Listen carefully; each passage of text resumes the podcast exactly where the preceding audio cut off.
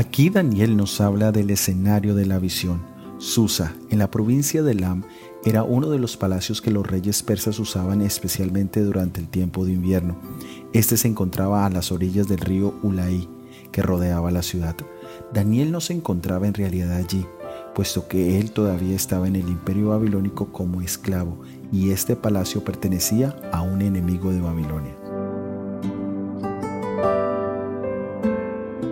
El espíritu puede estar libre cuando el cuerpo aún está en cautiverio, porque cuando estamos atados físicamente, el espíritu del Señor no está atado.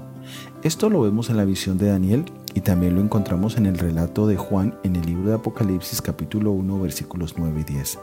Yo, Juan, vuestro hermano y copartícipe vuestro en la tribulación, en el reino y en la paciencia de Jesucristo, estaba en la isla llamada Patmos por causa de la palabra de Dios y el testimonio de Jesucristo.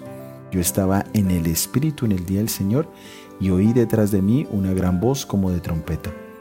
Juan se encontraba exiliado en la isla de Patmos, lejos del contacto con otros seres humanos, tal vez sintiéndose frustrado, pero el Señor le reveló en el Espíritu algo que cambiaría su vida radicalmente tuvo la revelación más completa de nuestro Señor Jesucristo.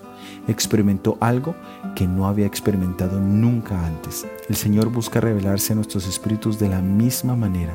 Busca libertarnos de nuestras esclavitudes físicas. Permite que Él obre esa maravillosa experiencia en ti hoy.